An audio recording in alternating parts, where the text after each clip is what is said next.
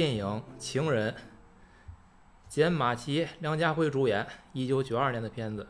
这是杜拉斯的作品，据说呢，这就是以杜拉斯自己的嗯、自传为蓝本写就的。在一九二九年的越南，一位中国阔少，一个法国破落的少女，一次邂逅，无数交欢，一颗爱的种子。其间横亘着种族的偏见和政治婚姻的阻隔，终究天各一方。爱情没有成为援交和炮友的遮羞布，反倒是金钱与肉体的交换成为莫须有的爱情的挡箭牌。这是我对影片的简介。那我说我对影片的感受是呢，这是因肉欲和金钱而起，演变为牢不可摧的爱。并不轰轰烈烈，终究莫名其妙。这是一种，我管它叫不讲道理，只在营造朦胧氛围的电影。这个不太适合现实主义者。我觉得呢，我就是一个现实主义者，所以我觉得这种电影其实不太适合我。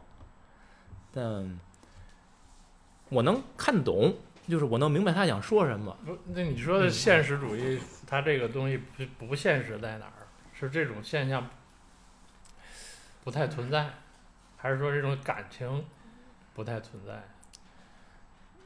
我就觉得这种事儿吧，嗯，只在小说里边才会有，就是现实当中不会，一定不会是这个样子。嗯，这件事儿就是杜拉斯的自传。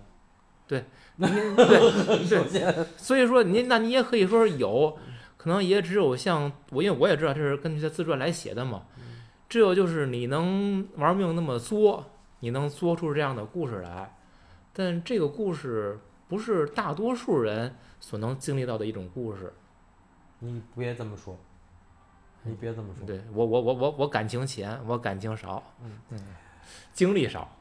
我呢，是因为呢，最近看书的时候呢，又翻出来一本就是杜拉斯的评传，这个《情欲是孤独的》这个书我很喜欢，所以我就又翻出来看。看完了以后呢，哎，我决定把这个电影拿回来看一遍。看完了以后，就跟二位提，我说咱聊这个情人吧。我又时隔很多年，我又有新的想法想聊了，然后我又重新，我那就说明我是真喜欢。然后我又把这个书又拿回来，王道乾的一本又看了一遍，等于我是。两本书和一部电影加持，我今天聊这个事儿呢。我先念一个，就是大家都很熟悉的那一段话，啊，我已经老了。有一天，在一处公共场所的大厅里，有一个男人向我走来，他主动介绍自己，他对我说：“我认识你，永远记得你。那时候你还很年轻，人人都说你美。现在我是特为来告诉你，对我来说，我觉得现在你比年轻的时候更美。那时你是年轻女人。”与你那时的面目相比，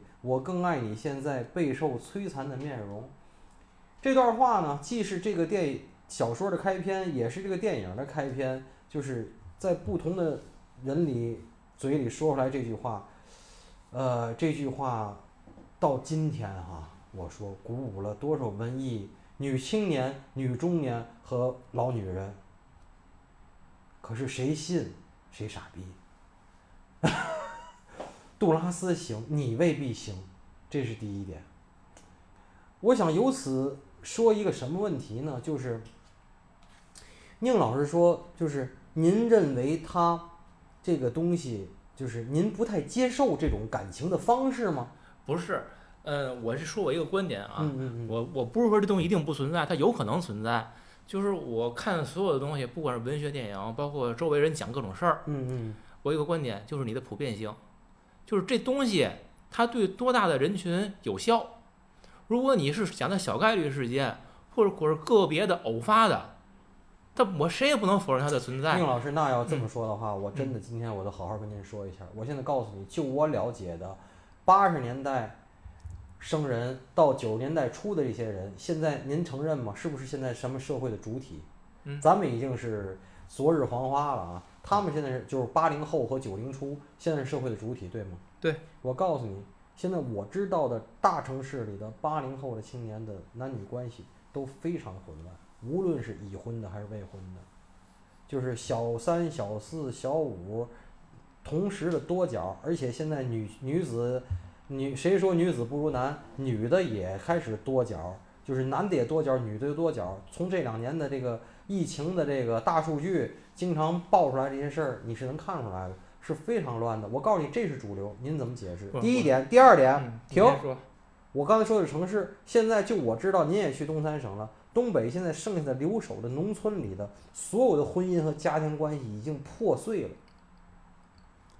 村里这些妈少不长女，就只要剩的男的和女的，所有的关系都是混乱的。我现在告诉你，就我所知的，就我去过的地儿，我跟人聊天儿，人家给我讲的，您怎么解释？那我要告诉你，你认为的那些正常的家庭关系是少数，混乱的是多数，你信吗？嗯，不是，咱俩说由此产生的，我告诉你，国家鼓励生育、鼓励率双减，为什么？因为这些家庭关系都岌岌可危，而不是生育。我现在说的是，不是生育率降低岌岌可危，而是现在的家庭关系，你说的所谓稳定的家庭关系岌岌可危。不咱俩说的应该不是一回事儿。当然是一回不是事儿。你说的那个乱，我完全是，就是我你说它存在的，我没有任何意见啊。嗯，就是说，以这个影片为例，什么叫主流呢？什么叫主流的情感关系？我说的是这个电影里边儿情人梁家辉演的这个富家公子哥，跟简马奇演的这个法国的一个破落户的少女，嗯他们之间就是梁家辉，你富家公子，你找情人，就像他说中国的这样富家公子会有很多情人啊，他订婚了还没有结婚，单身男女有什么问题？这这没有问题。但是就是你们俩这个交往的过程，就是所所谓惹和，就是在这种，嗯，金钱一开始没过钱，一开始没过钱，后来才是请他爹妈、请他妈跟哥哥吃饭，还有什么给他钱什么的。一开始可没过钱，嗯就是这种金钱和肉欲的关系里边我觉得其实他他们两个人，我觉得就属于人为的把它复杂化了，或者说，很多人觉得嗯冒犯。我跟您说，其实这里边几个因素，是因为一个三十多岁快四十的男的和一个未成年十七岁的女孩发生关系，这是第一，这是第一层，就是比较犯忌的、犯忌讳的。第二是一个黄种男性和一个白种女性发生关系，这是第二层。第三层是一个黄种的富人男性和一个白种的贫困女性发生关系，这才是这个事情的核心。而恰恰很多人觉得，就是白人应该是就是在上的、富有的、文明的，这里边呢是黄种人是在上的、富有的、文明的、花钱的、施予的，那个是被施予的。您讲的这三层，嗯我都我认为它都没有问题，就是你去。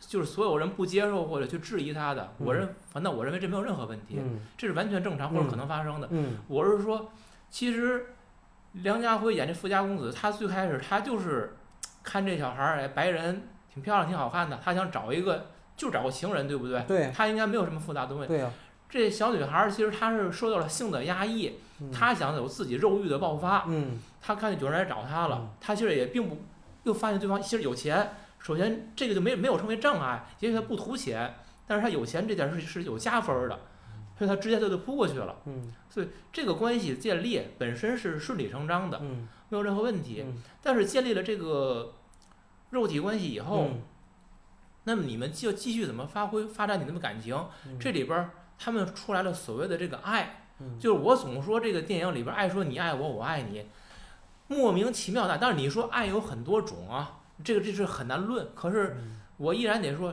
这种是莫名其妙的爱，你们根本就不是因为爱爱而起，或者说你们两个人在不同的世界里边没有任何交集，你们之间没有任何事情发生，你们只是因为肉体的吸引到了一起，那你跟你或者你说爱从何来您稍微您稍微听一下。啊？这个电影和咱们以前聊过的《色戒》非常有名的共同点是很多暴露镜头和性爱镜头，对吧？嗯，现在咱们都说咱们岁数大了，也可能是我荷尔蒙下降了。我觉得能不能这些镜头不不不给我，我也无无无爱。所以我看优爱腾那些阉割版，我没事儿，我也不骂街。嗯，我真想看这镜头，不看这电影，对吧？这个我都不怕录。这个可是有个问题是，您觉得《色戒》里边儿汤唯和易先生一开始他爱易先生吗？他最后到叫易先生跑的时候，他爱易先生吗？您觉得？这个爱情为什么我说它是复杂的？它不是只有火星撞地球，fall in love at first sight 这种一见钟情就叫爱情，慢慢的先先上床后恋爱的事儿有，而且很多。而且关于这个电影，您说这个就恰恰是我想说的，是先性后爱和先爱后性是一个什么关系呢？是包办婚姻和自由恋爱的关系。你可别说自由恋爱一定幸福，包办婚姻一定不幸福，你千万别这么说。这没有什么必然联系，对吧？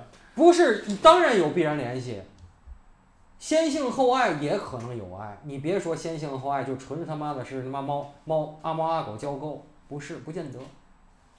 有可能越来越越上床越好越和谐，就互相爱了。我就我就举色戒的例子，我也举这情人的例子。我相信情人也是这么回事。而且我看整部书啊，我说实在的，我这次又拿出来看，这是我第二次看这个电影，看这个书。我没跟你说，我是两本书加一个电影加成我聊这个电影，聊这个电影，我容易激动啊。这电影我确实是我喜欢，我喜欢那个点可能跟大家不一样，我今天就想呈现给大伙儿。他到最后那个结尾，那个男的给他打电话，也是真实的。最后那男的给他打过电话，我很感动。而且到一九九几年的时候，杜拉斯才知道那男的一九七几年就死了，就那个真实的他那个亚洲那个情人，他也难难过了很长一段。就是你说他没爱情，你说那就是亲情，放屁！就俩人就睡了那么几个月，嗯。就这个亲情从何而来呢？还有一个问题就是说，好多人说说什么禁忌之恋，我说禁忌在哪儿啊？我认为这就是自由恋爱，连外宅都不算。什么叫外宅？这没有什么禁忌，对跟禁忌没关系。他不是外宅，外宅是我在外边养小老婆。那男的当时连老婆还没有，还没娶进门呢。对，就后来那个富家的那个华人那女的，就何来外宅？这不叫外宅，就我外边有套房，我有个情人，我们俩天天出去蹦去，这这没毛病，在我这儿认为这件事没有毛病。这是没问题，嗯但你常说一个就是灵与肉要分开，是吧？嗯是这么说的吧？但是是先肉后灵了。那实际是这个有肉体的爱和灵魂的爱，我能这么说吗？我不知道我对您这这个发挥的概念啊。那么你们这两个人，他们的是肉体之爱的开始，对不对？我能这么说吧？你最开始不就是肉体吸引吗？您咱就别提爱，一开始就是肉体，呃就是肉体，对吧？嗯，对对，那你最后你要发展出你要谈爱，咱就得谈灵魂吧。嗯那我特别想知道他们的灵魂上爱什么。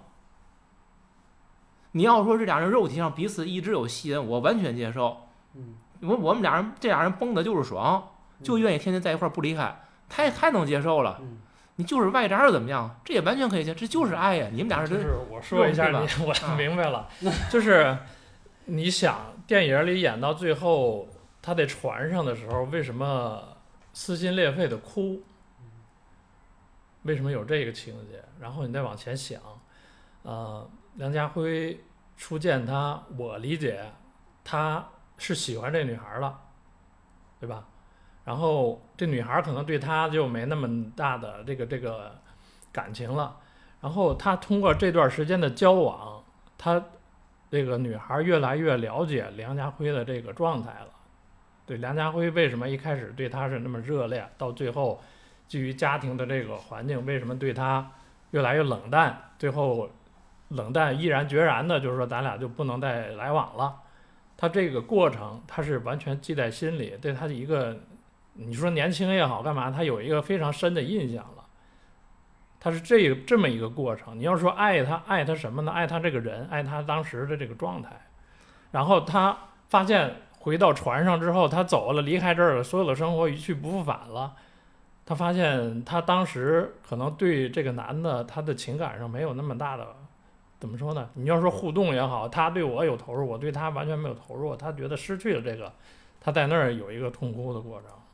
是，就是这个我我我我接受啊，但是这里边我一直认为什么，这个所谓的爱呀，其实是每人自己心里一个念想。就就讲这个爱，完全是你自己个人的一种情感需求，你把它解释为爱。到后来就是因为咱谁也不是多多拉斯，咱没法去揣度他。就是你跟这个人分别这么多年，比如当你知道他死了，你会很难过。其实为什么？如果我我去想，我去猜的话，我会觉得那是一种欲而不得，就是求而不得才是爱。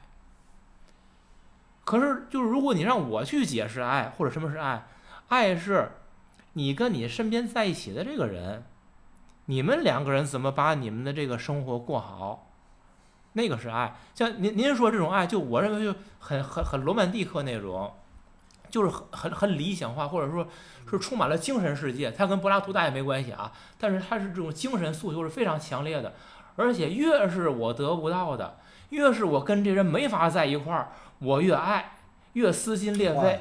我跟你说坏了，啊？这节目我跟你说拔高了，就是就是咱们聊了一百一百期了，说都是操作层面。这个 爱这个东西就本身就很虚的一个东西，然后老老那个就是你想想以前聊的咱这个是不是他对他是不是真爱，他对他这是不是真爱？我觉得聊到这儿，我觉得咱不应该再想他某某个对是对谁是不是真爱这么一个事儿了。我觉得不需要想，对吧？而且我觉得也不需要明辨说这个什么是爱，什么是不爱这个东西了。对，其实我我其实我有我自己很明确的结论啊。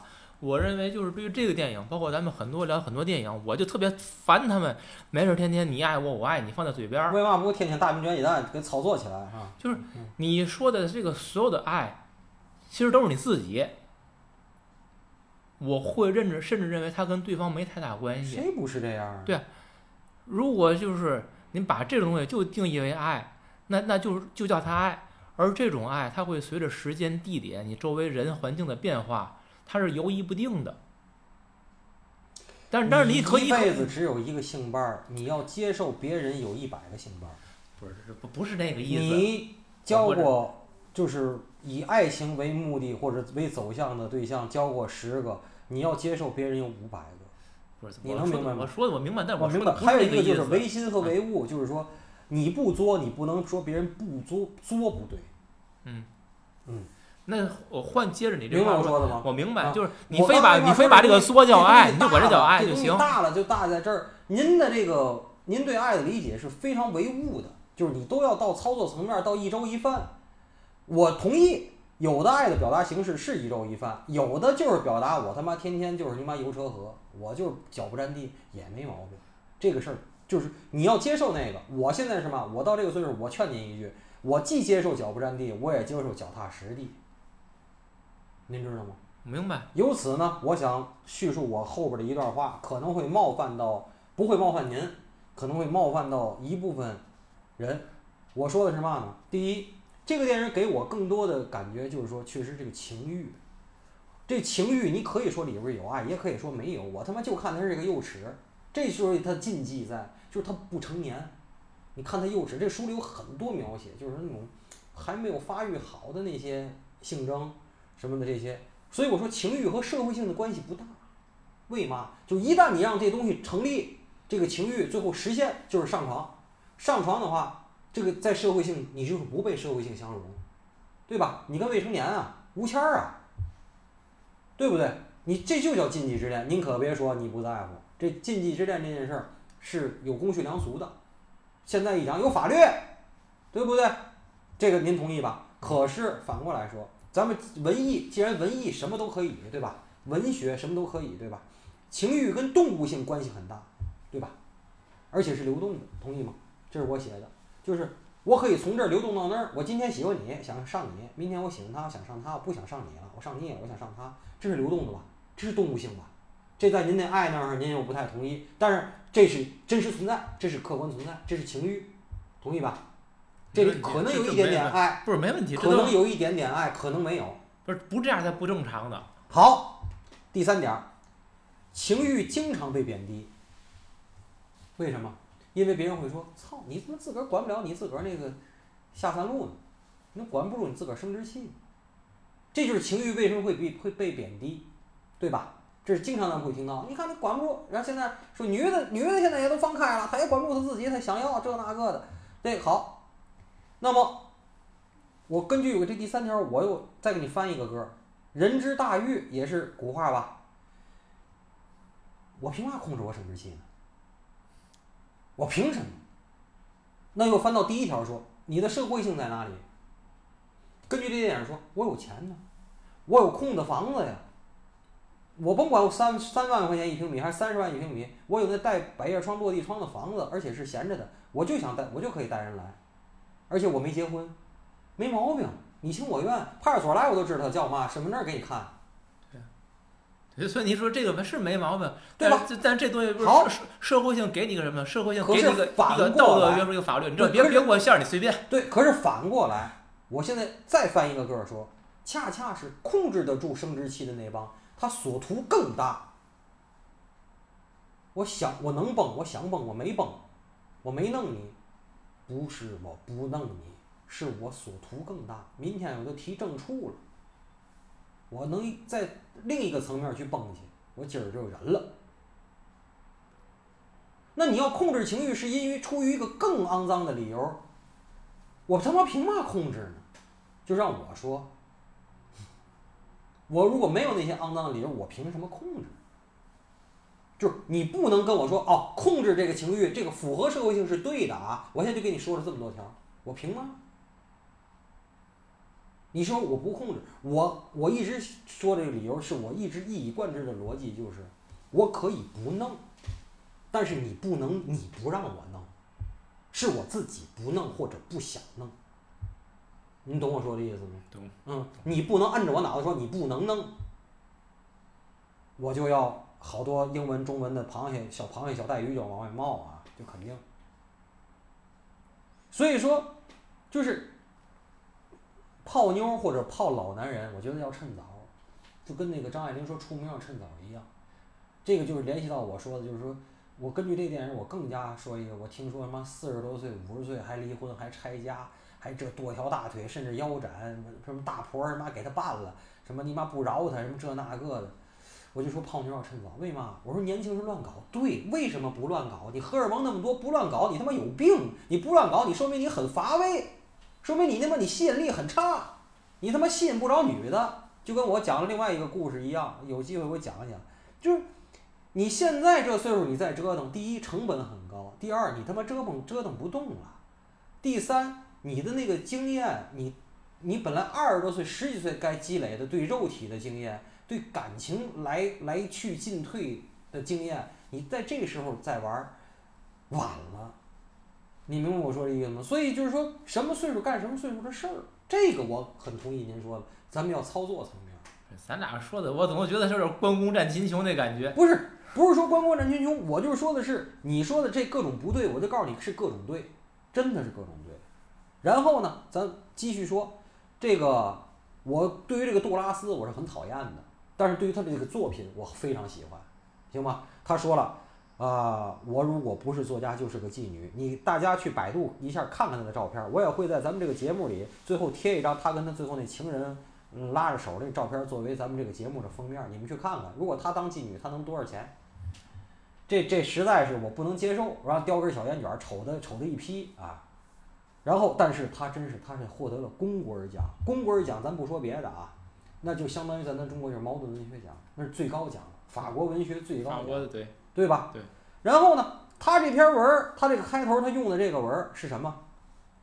是他六十六岁的时候遇见了二十七岁的最后这个情人叫安德烈亚，见的时候这个人给他写信写的这段话，他就大为触动。但是他考察了这男生五年啊。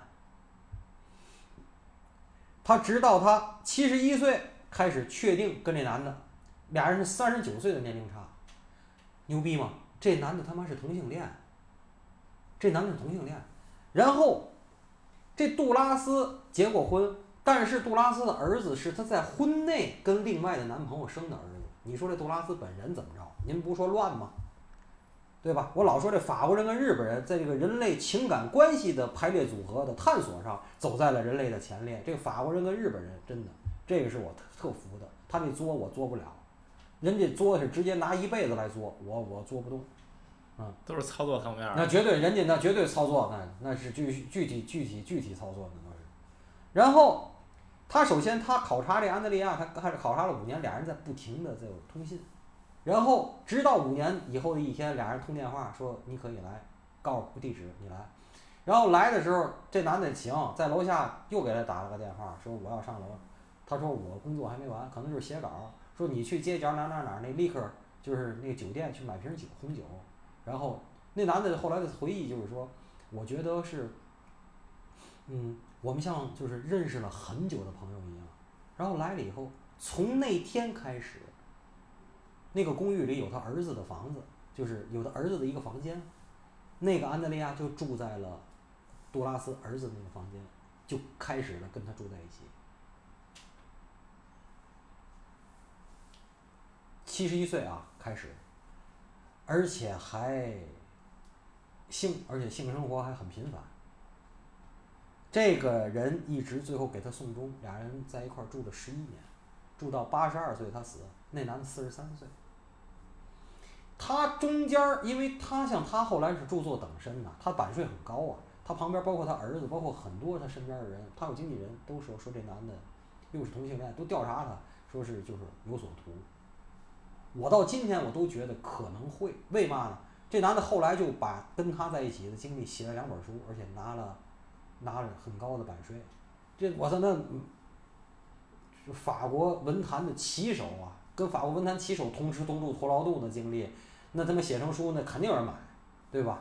然后，但是恰恰是那个他活了这么多，那男的在是一五年还是什么？那男的也去世了。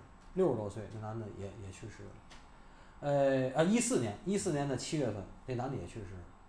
就这个他最后一个情人，这安德烈亚。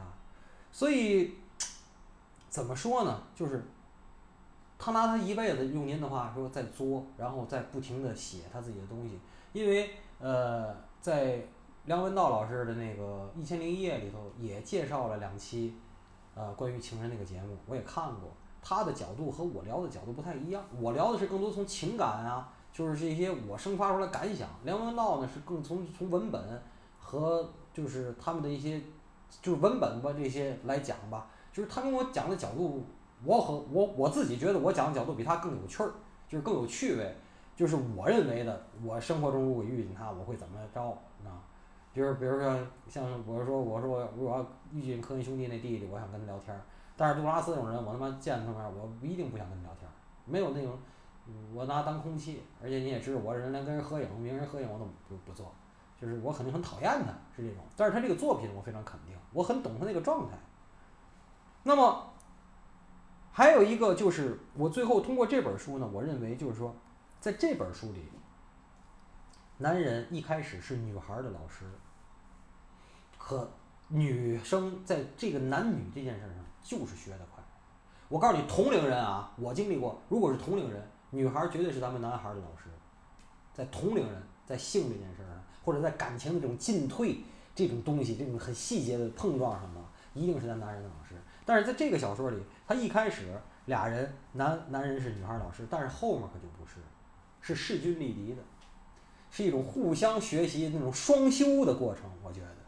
他这个双修那种心理描写，就是咱们不要总是盯着，就是他的这种有名的性爱场面不放，而是其实我觉得书里头更多这种心理描写，我觉得是更精彩的，可以通过电影哈再找来书来看，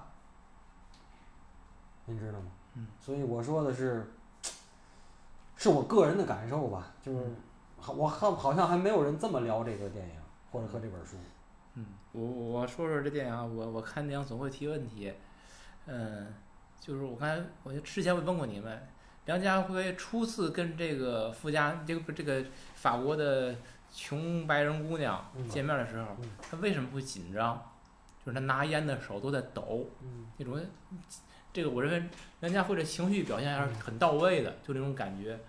为什么？就是不管是在小说里边还是在电影里边，因为电影讲讲他的是年龄三十二岁，然后也出过国。在国外也嫖过白女人，他的这个性经历也不少。那么他跟这一个明显他能看出来很年轻，也就是不到二十岁的一个小女孩儿，他为什么要紧张？而且他的目的其实也很明确，他就是想去勾引人家嘛，想去去撩拨一下。他紧张什么呢？我我其实不理解。喜欢他呀。对。我也就是你说一见钟情哈，他他一开始就喜欢上，看上就喜欢了，喜欢了，你对于你喜欢的一个女孩儿，你肯定会紧张。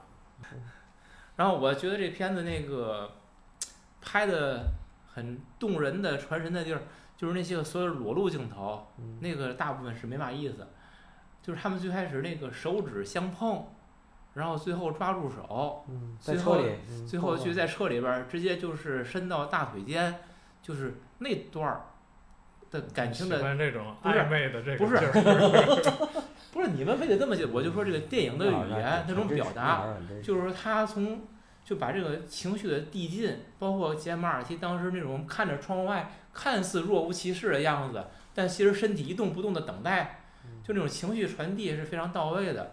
然后后来有一次他在寄宿学校里边出来，梁家辉坐在车里边等着他，他们俩隔着车窗玻璃，那个杰马尔奇在车窗上那一吻，两个人虽然没有没有触碰到，就是这种没有赤裸裸的性的描写，把反而把他们那种感情的递进，其实传达的是很到位的。我觉得这是电影好看的地儿，嗯，那不挺好吗？对这种地儿好。然后床上的镜头，所有那种完全全裸的，其实没有什么美感。最美的是他们在床上那种动态的局部的皮肤带上光影的效果，时明时暗的那种，其实那个拍的挺唯美的。啊，那那那种其实一点不会淫会道，对吧？一点没有那种感觉。这这是这个片子是我觉得拍的好看的地儿。嗯其他的呢，我可能我之前跟你们说过，我认为杰马尔奇十七岁这个角色，他该有的那种纯真或者是这个稚气的感觉、幼稚的感觉没有，他表现得非常成熟。但你们说了，书里边可能写了他的经历，是这是我不知道，因为我没看原著，这个我想请你们分享。然后梁家辉按照这个角色的设定，他应该是很身体很弱，然后呢，这个在家族里边，他除了有钱，他其他方面地位呀，他的这个精神上应该也是很弱的一个人。可是梁家辉传递出来的形象并不弱，我不能说他的身体很阳刚，至少这人看起来还是身身材上挺阳光的那种感觉，跟书里边传达的形象其实也并不符合。所以这个都是我觉得演员形象塑造有问题的，所以我我想听你们的个分享。人的意见，反正我倒觉得他没有那么阳光啊，对吧？就是我觉得刚才就说老呃梁家辉这演员这角色就挺有意思的，呃，他童年的电影是那个《新龙门客栈》，他里边演一个侠客嘛，你看那侠客，你觉得？因为我看这个《新龙门客栈》之前看梁家辉好多角色，他就演反派、对，坏蛋，嗯我说，哎，这种角这种演员能演一侠客吗？我一看，哎确实不错，没问题，那侠客塑造的不错。然后放到这个电影里，我觉得他没他不像你说的什么阳刚强壮，都他他不阳刚，他不强壮，但是他没有就是说他自己说的我很弱，包括书里边儿就我看一些评论说这个人的身体也很孱弱，嗯，就是说白了就跟一个洋鬼那种感觉传传递给我的形象感觉一样，他不是这个感觉嗯书里。说的是，就是一个没有任何肌肉的亚洲男性的身体，但是生殖器很大，这是书里的原话说的啊。嗯，我觉得表达的没问题，然后那那个单眼皮儿那个劲儿挺好，而且那种有教养、那种有钱的富家子弟那个气质是行的。还有就是我解释一下，您说这个，就是您没看这个书，您您我推荐您啊，这个回来我借给您，这个。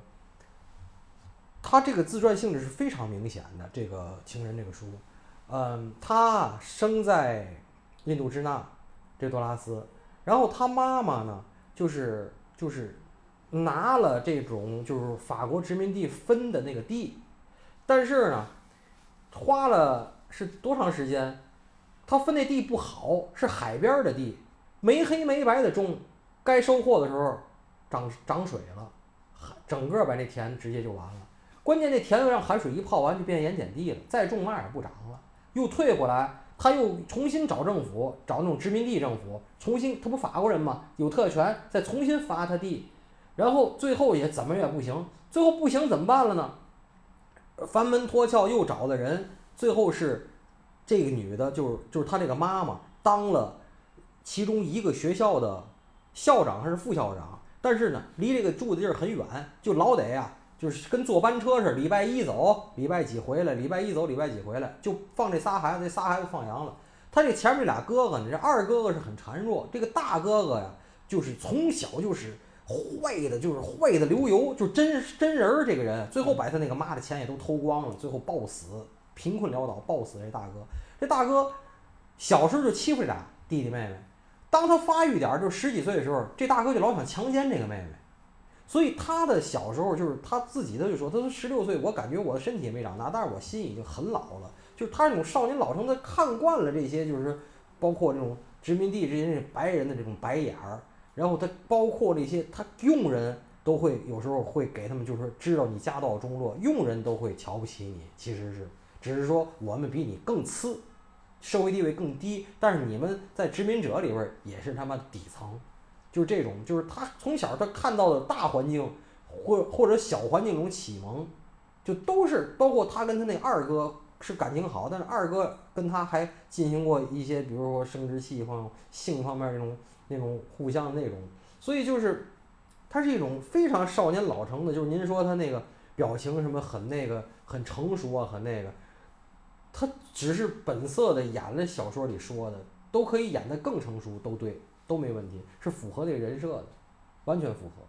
嗯那那那那也许是吧。完全符这么说是可以。就是他从小看了殖民者底层的世态炎凉，他就长在一个殖民者的底层的家庭，啊、他里边最精彩的是那段儿，就是他请他请他一家子去那个高级高级饭馆就是写的特别细，就是一开始他那哥哥已经就要很贵的酒，然后喝得烂醉如泥了，完了，然后他们就就想赶紧就把这尴尬就结束就散局儿吧，还不行，那哥哥还想花这钱，又去那个舞厅，然后这个电影里就表达的就不，我都觉得就没有那个小说里那么精彩，那小说里就是最后他已经很鄙，就是那谁就是梁家辉演那人就已经很鄙夷这个家庭了，就是我操这他妈的。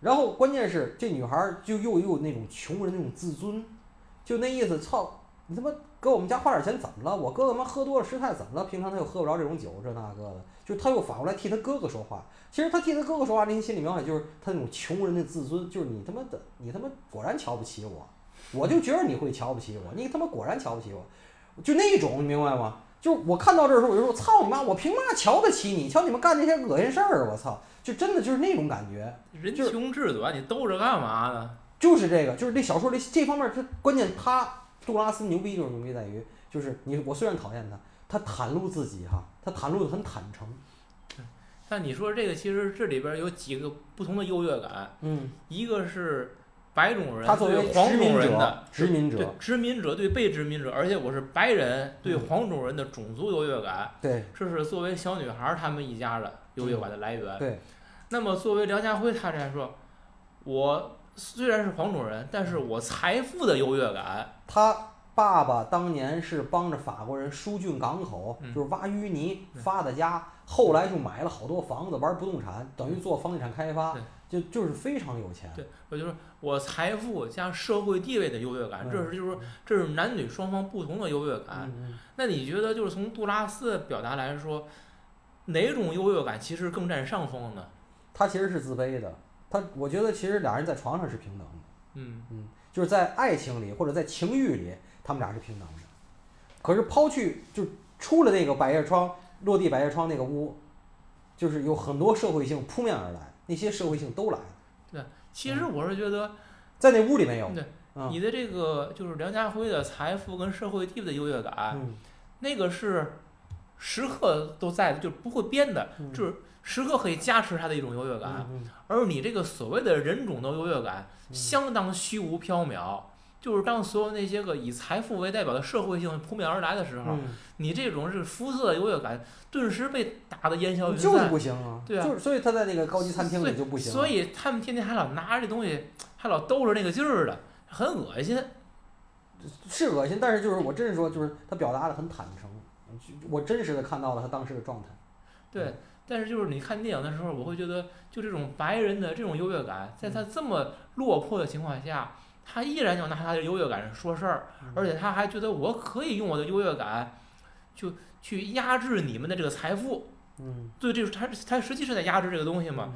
你想，如果梁家辉请一个普通的黄种人或者当地人嗯请他们吃饭，他们敢这样吗？嗯，他要跟着敢这样，估计梁家辉早掀桌子了得。嗯对，对吧？那白种人用这个来压制，所以我是感觉到这种就是杜拉斯他这种种族的优越感，其实在这个小说里边儿是贯穿着的，嗯嗯而且他还挺虽然有自卑，他挺认可的我这种优越感嗯是大于你们这种财富的，你们那属于就是。怎么讲呢？就是 你懂我那个意思吧？就是我你那是物质层面的，我这是精神层面的，精神是高于物质的，嗯是那种感觉的。我是地奇的是吧？哎，对对对，就有点类似于咱们以前聊过的那些个电影，比如像《纯真年代》等等，就是说，你没落的贵族，那我是贵族，嗯，你再有钱，那你是，牛妈你，那哎你我哎欧的妈那种，你是暴发户，对吧？你得拿钱买我们这个东西，嗯而我我不需要很在乎你那东西，就是你你是你求着我买你。是你求着我来卖给你，而不是我急着要跟你交换什么，他总总有那股子劲儿在里边儿。嗯嗯嗯嗯这个电影里边也有。嗯其他呢？这个电影里边儿有一个有几个镜头，就是那个在他们同居的屋子里边儿，那个干枯的盆景，两次浇水，嗯这里边儿有隐喻吗？其实我不太知道他想说什么，但既然给个这个镜头，是不是有想说的？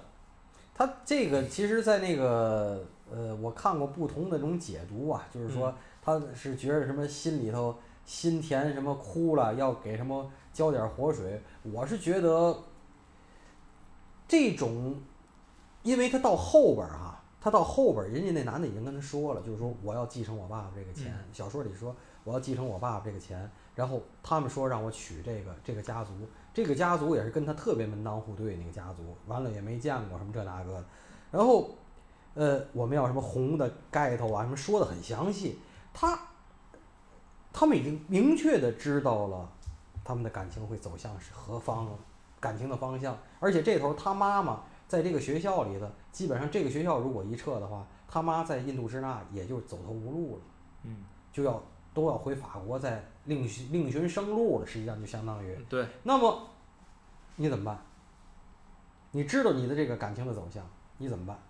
可是实际上呢，就像我说的，随着情欲的积累，随着随着上床灵与肉的这种交融以后，就是他是越来越，不管您承不承认啊，他是越来越爱这男的，这男的也爱他，这是这是有的，或者说吸引吧，哎，就是感情会越来越深，这个东西就跟存钱一样，它是有一个储蓄，有一个积累的，呃，你的情感的走向是走向灭亡，但是你的情感的值在不停的增加，那就是悲剧啊，那就是悲剧啊。他总想你人为的往这盆景要死了，我给他加点水，这个屋子乱了，我要给他收拾收拾。你这些都是一种祭祀，让我说，就是跟摆贡品一样，你只是给你心里头解心宽儿，嗯，于事无补。最后都人去屋空了，他还往那盆景里边儿浇水呢。那就是一种祭祀啊，就是祭祀我这个祭奠我这个逝去的这段感情啊。而且你觉得他扒着那个栏杆，他不想看见那男的车吗？最后果然发现那个车躲在一个角里，啊，一块小石头落了地儿，但也仅仅是一块小石头而已。因为你才十七岁，你的人生还会波澜壮阔。果然啊，最后杜拉斯我他妈的，那牛逼死了，那都跟这个结婚，然后跟男朋友怀上孩子，是她这个丈夫的等于好朋友，然后等于她生的那儿子是嗯她男朋友的婚内生的啊，这个片子就是讲这种灵与肉吧，通常就是我们就是男女交往都是谈就是爱，其实是用这个爱来掩盖他们其实是一些个交换关系，就嗯利益上的交换关系。嗯而这个片子其实它恰恰相反，就是它就是就是它那个爱，咱我认为它是存在的啊，它是当它是存在的。他们这个这个这个女孩儿呢，总是说我就是图他的钱，我就是他们家也认为你你就是为要钱所以才跟他交往的，对吧？实际他总是在说，我是这种金钱，我是为了利益，为了金钱，我才会跟他在一起。啊，反而要掩盖他们之间那种真实的感情，嗯这算反类型吗？这这不算这不算是吗？还有一个问题，就是我刚才想到的一个问题，就是您看哈，咱们都说这个真谈爱哈，谈恋爱咱得聊聊，哎，咱一块儿看过嘛书，咱一块儿看个嘛电影，听他嘛音乐，你看这事儿有吗？在跨种族的这种事儿里头，尤其有跨种族、跨年龄、跨社会阶层，你这仨都跨了啊，这电影里都跨了，跨种族、跨年龄、跨社会阶层，你可告诉你，最终解决之道是嘛？上床，就把这些全抹平了，不用聊电影，不用聊音乐，不用他妈比划起来，发现了吗？同吃同住同劳动，同住最重要，同吃同劳动都不重要，也甭聊什么。什么看过什么书？哲学不需要，黑格尔不需要，孟德斯鸠不需要，比不起来。都是前戏。什么叫都是前戏？我说没有前戏。我说哲学啊，黑格尔那那些都是前戏。捞干的，啊，捞干的啊！进入主题吧，嗯。所以说，人家红黄那前些日子那个就是损损那位怎么那不说吗？我他妈的从前一天十点半。聊到转天六点半了，都还没脱衣服，还没还没那什么呢，知道吗？大导演导儿导儿就能从前一天十点半转聊到转天六点半，还聊呢。有学问，你知道吗？需要这样，其实最后还是为了那个，你知道吗？显得高级嘛。嗯，所以显得高级所以说呀，就是到底是真高级还是假高级？听了咱们节目就高级，知道吗？然后看看这个电影，如果能再找来这个书就更好了。然后一会儿再和我们听完了和我们讨论一下这个跨种族、呃跨阶层、啊跨年龄的禁忌之爱，好吧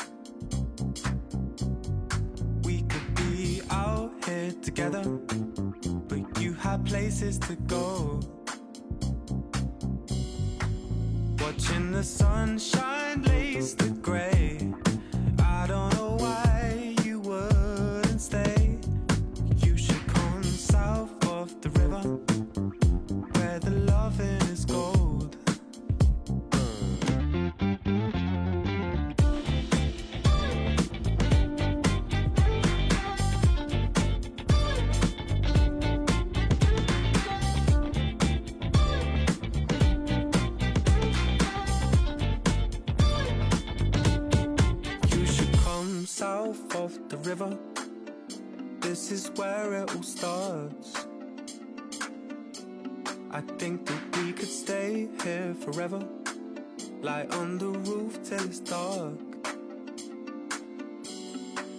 And when the last bus